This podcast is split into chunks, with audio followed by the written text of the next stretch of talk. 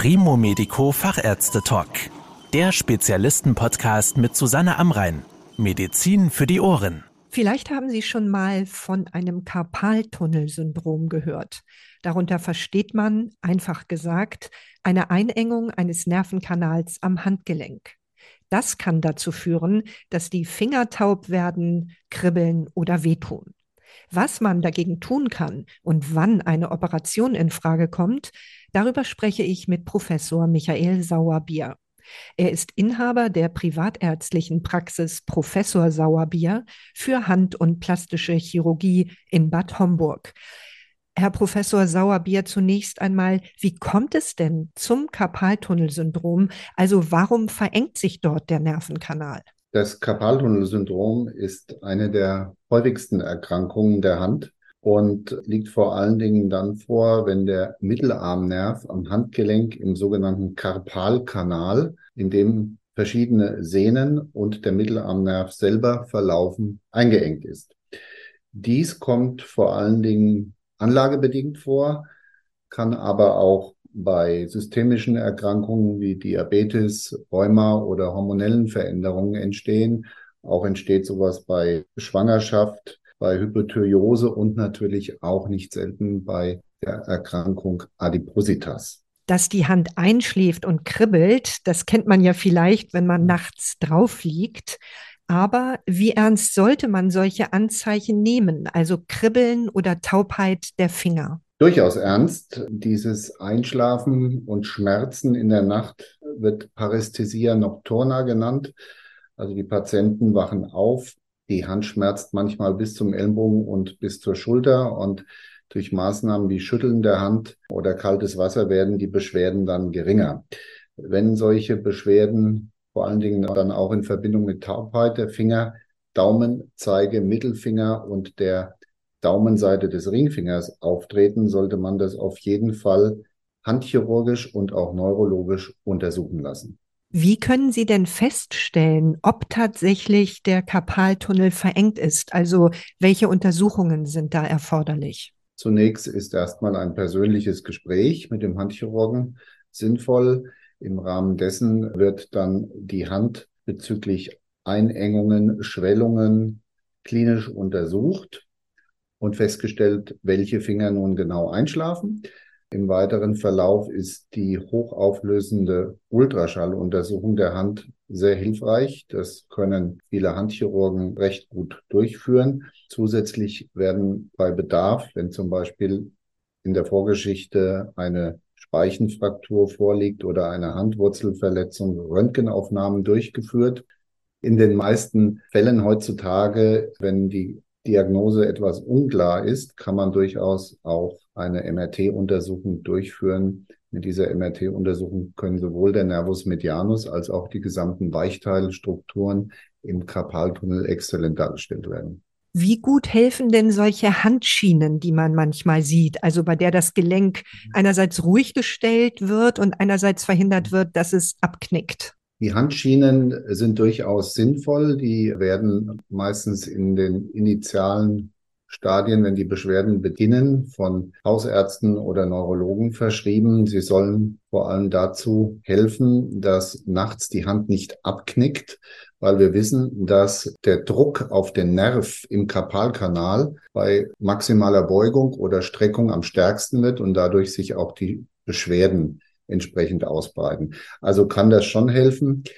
In sehr vielen Fällen ist es aber nur eine zeitweilige Verbesserung und mittelfristig wird der Weg dann doch, weil die Beschwerden hinsichtlich ihrer Ursache nicht verändert werden können, doch zur Operation führen. Gibt es denn außer der Handschiene noch andere konservative Therapien, die man versuchen könnte? Ja, da gibt es verschiedene Möglichkeiten. Eine wichtige Möglichkeit ist zum Beispiel die Modifikation des Arbeitsplatzes, das heißt ein ergonomisches Sitzen und Arbeiten, unter anderem auch bei Tätigkeiten mit dem Computer.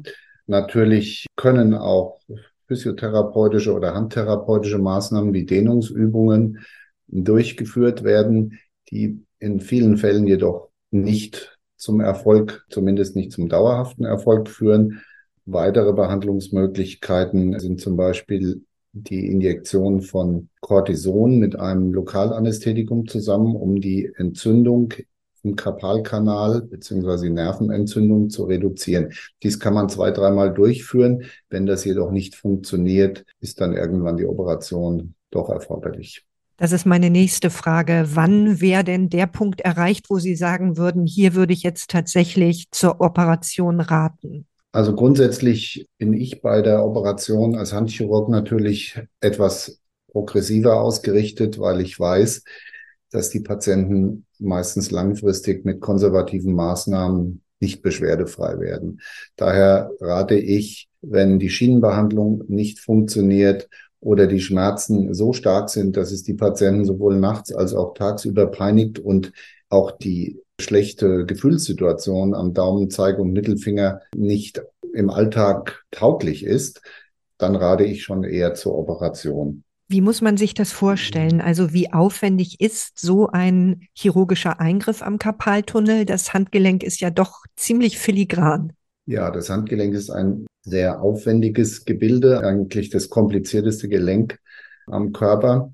Allerdings müssen wir ja nicht im Gelenk selber operieren, sondern wir operieren über dem Gelenk. Und von daher ist die Operation relativ gut durchzuführen. Sie sollte auf alle Fälle von einem Handchirurgen vorgenommen werden, einem Handchirurgen, der über ausreichend Erfahrung bei der Operation des Karpaltunnelsyndroms verfügt. Sie kann ambulant durchgeführt werden. Es ist ein Eingriff, der etwa 10 bis 20 Minuten andauert und es ist sowohl eine Operation in örtlicher Betäubung als auch in einer sogenannten Leitungsanästhesie möglich, bei der der Arm durch einen Anästhesisten betäubt wird. Alternativ geht natürlich auch eine Vollnarkose. Das ist allerdings relativ selten der Fall. Ansonsten ist natürlich auch zu sagen, dass nach einer solchen Operation eine sehr gute Handtherapie, sprich Nachbehandlung durch einen Handtherapeuten, sehr wichtig ist, um ein optimales Ergebnis zu erzielen. Was genau machen Sie denn bei der OP? Also wie können Sie diese Verengung im Karpaltunnel beheben? Vielleicht können Sie das mal versuchen, in einfachen Worten zu beschreiben. Bei der Operation wird zunächst die Haut über dem Karpaltunnel, der liegt auf der Beugeseite der Hand, mit dem Skalpell durchtrennt. Dann wird das sogenannte Karpalband dargestellt. Dieses Karpalband liegt direkt über dem Karpaltunnel und begrenzt praktisch die Beugesehnen und den Mittelarmnerv. Das Band wird dann, wie bereits erwähnt, unter Lupenbrillenvergrößerung durchtrennt mit dem Skalpell. Dann wird der Nerv dargestellt und aus seinen Verwachsungen gelöst und das verdickte Beugesehnengleitgewebe, das ist sehr häufig auch die Ursache für das Karpaltunnelsyndrom, entfernt.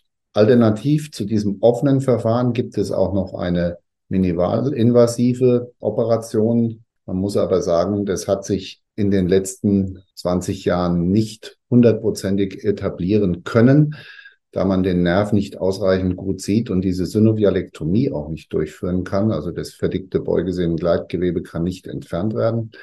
Heutzutage werden in etwa 80 Prozent die klassischen offenen Karpaltunnelspaltungen durch Handchirurgen durchgeführt. Sie hatten ja eben schon beschrieben, es ist ein relativ kurzer Eingriff.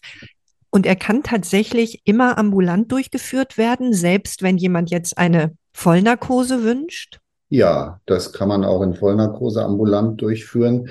Man kann es in einer Praxis, in einer Praxisklinik, in einem ambulanten Operationszentrum oder eben im Krankenhaus vornehmen lassen. Selbstverständlich geht der Eingriff unter bestimmten Voraussetzungen auch stationär durchzuführen, insbesondere bei sehr alten Patienten und Patienten mit einer Vielzahl von Nebenerkrankungen, beispielsweise Herzerkrankungen oder wenn blutverdünnende Medikamente genommen werden müssen oder jemand sehr immobil ist. Und wie lange sind die Patientinnen und Patienten hinterher eingeschränkt in ihren Bewegungen, besonders bezogen auf Alltagshandlungen und natürlich auch auf einen möglichen Beruf? Die Einschränkungen sind unterschiedlich und in Abhängigkeit vom Patientenprofil ausgeprägt. Beispielsweise ein normal arbeitender Mensch, der am Computer sitzt, ist sicherlich nach drei bis vier Wochen wieder voll einsatzfähig. Das ist aber jetzt nicht unbedingt bei einem Schwerarbeiter so. Wir sagen immer zwei bis vier Wochen muss man rechnen und in diesen zwei bis vier Wochen sollte man die Hand schonen, die Finger aber mit Hilfe von Handtherapie und das Handgelenk selbstverständlich auch bewegen und alles dafür tun, dass man dann so schnell wie möglich wieder rehabilitiert ist. Wie erfolgreich ist denn dieser Eingriff? Der Eingriff ist eigentlich sehr erfolgreich. In über 90 Prozent kommt es zu einer Beschwerdefreiheit oder einer deutlichen Beschwerdeminderung. Allerdings ist es so, wenn die Patienten vom Lebensalter her schon sehr alt sind, dann kann die Nervenregeneration deutlich länger dauern und es kommt in diesen Fällen auch nicht immer zu einer hundertprozentigen Wiederherstellung der Sensibilität. Mal abgesehen davon, gibt es denn Risiken bei diesem Eingriff? Es handelt sich um eine richtige Operation, die sehr sorgfältig von einem erfahrenen Handchirurgen durchgeführt werden muss. Entsprechend sorgfältig muss auch die schriftliche Aufklärung zur Operation persönlich durch den Operateur erfolgen. Bei der Operation gibt es die üblichen Risiken, wie beispielsweise die Wundinfektion, die Weichteilinfektion. Im schlimmsten Falle kann es aufgrund von starken Verwachsungen des Nerven während der Operation auch zu Verletzungen des Nerven oder der Beugesehnen kommen. Dies ist allerdings sehr selten der Fall. Kann es denn eigentlich passieren, dass trotz erfolgreicher Operation nochmal so eine Karpaltunnelverengung auftritt?